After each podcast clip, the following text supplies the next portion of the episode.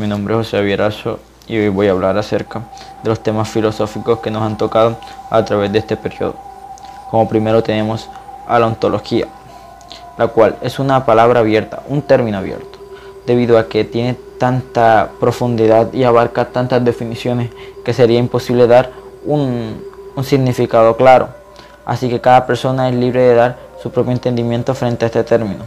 Pero si bien sabemos, va relacionado mucho con el ser y la existencia y eh, muy parecida a la metafísica, lo cual lo que busca la ontología es estudiar el porqué de las cosas, de la existencia en sí. Entonces, este ser se le aplica mucho a los dioses principales de las religiones y mitologías, como podemos encontrar a Dios en la religión cristiana, así como podemos encontrar a Alá, que sería el mismo Dios pero en representación de los musulmanes, eh, como representación del ser. Eh, también como mitologías como a Zeus, teniendo en cuenta que esas son religiones politeístas, es decir, que tienen diferentes dioses para atribuirle a cada cosa. Pero hay que entrar un poco en contexto. ¿Cómo pasa de ser una religión a ser una mitología? Pues se lo voy a poner muy sencillo. Una religión tiene que morir para convertirse en mitología. ¿Cómo así? Que de esa religión tiene que salir otra religión. Así como lo fue el judaísmo y el cristianismo. Al principio, la religión potente, por así decirlo, que había en Oriente Medio, era el judaísmo, el cual eh, en sí se basa en el Antiguo Testamento. Pero cuando eh, cuando nació el cristianismo, con esto que vino Jesucristo al mundo y empezó a predicar, el judaísmo perdió muchos seguidores, al final quedando como una mitología. Pero muchos dirán, ¿cómo que una mitología si mucha gente aún la sigue, sigue pensando? Pero no es la cantidad suficiente de judíos, por así decirlo, que creen para que sea una religión.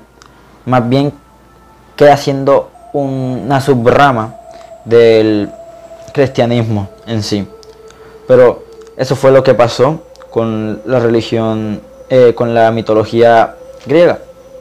Muchos dioses, pero el cristianismo basó la figura de Dios en Zeus como el Dios más poderoso, el Dios de los dioses, Señor de señores. Por eso se le atribuyen estos términos, por así decirlo.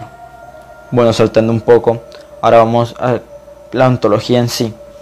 La ontología abarca en qué consiste ese ser, o sea, explica por qué Dios hace cada cosa o por qué lo hizo y en cuáles son los ámbitos en los que éste sale, es decir, en cuáles son las cosas determinantes de ese Dios para la existencia misma de nosotros, como enigma principal de, los inicios de los tiempos.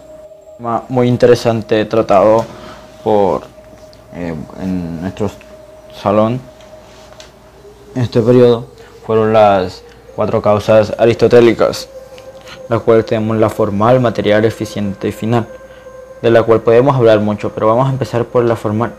La formal es solamente la causa que muestra en sí la forma de las cosas, por ejemplo, como es un sillón, una cama, una guitarra, un teclado, cosas así. O sea, por decir, describe lo que es en sí, como un libro, cuántos, cuántos capítulos tiene y eso. En caso de la Biblia, cuántos versículos, pasajes, libros, cartas, por así decirlo. Luego tenemos la causa material, la cual de que está compuesta. Es decir, que coge el objeto que acabas de describir y dice cuáles son, eh, por qué está conformado eh, por teclas, metal, aluminio, cosas que el mismo hombre las ha hecho, por así decirlo. También tenemos eficiente, la causa eficiente, la cual solamente es atribuir de a quién, a quién se le atribuye ese objeto. Es decir, quién lo hizo, quién lo produjo. Por así decirlo, los computadores de Apple lo hacen los dirigentes de Apple. Los celulares de Huawei lo hacen los dirigentes de Huawei así, pero también va un poco más a fondo. Y la final es sin duda la más importante es la, función que cumple. Es decir, que todo aquello que se hace tiene una función o bien busca hacer algo, cumplir una meta. Si hacen un celular es para poder o bien comunicarse o bien reproducir multimedia o bien leer o bien tomar fotos. Pero alguna cosa tiene que realizar ese objeto para que pueda tener una causa final. Porque sin esa causa final las anteriores no tendrían ningún sentido. Porque para qué hacer algo si al final no lo vas a usar. Pasando de tema, podemos entrar a uno muy interesante que es el determinismo, que es la conexión necesaria de todos los sucesos. Como por ejemplo, les voy a dar un ejemplo para que puedan entender un poco lo que es el determinismo. En un partido de ajedrez, tu contrincante, están intentando ganar. necesitan ser determinados y poder pensar en todos los movimientos, tanto en los tuyos como en los de tu, oponente, para poder llegar a ese preciado jaque mate.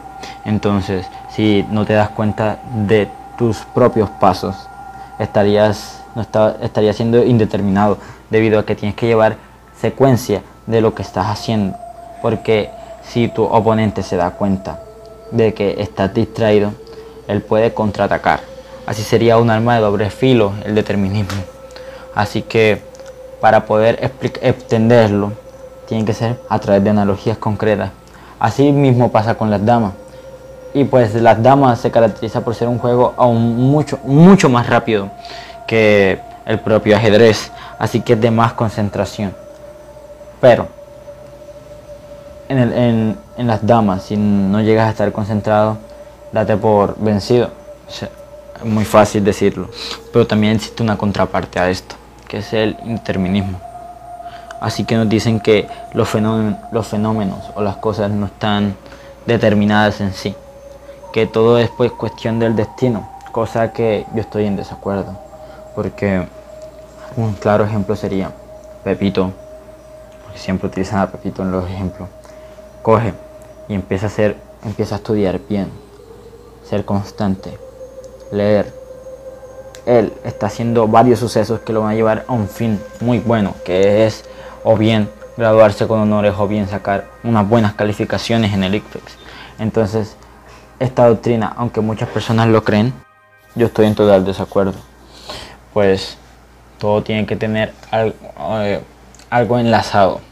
O sea, sin mucho más que decir, he abarcado la totalidad de todos los temas, pues se podría decir que faltaron minutos para poderlos explicar mucho mejor, pero con que estas son las bases y que tengan presente dichas bases nos ayudará a comprenderlo mejor sin tener que seguir expandiendo dicho audio.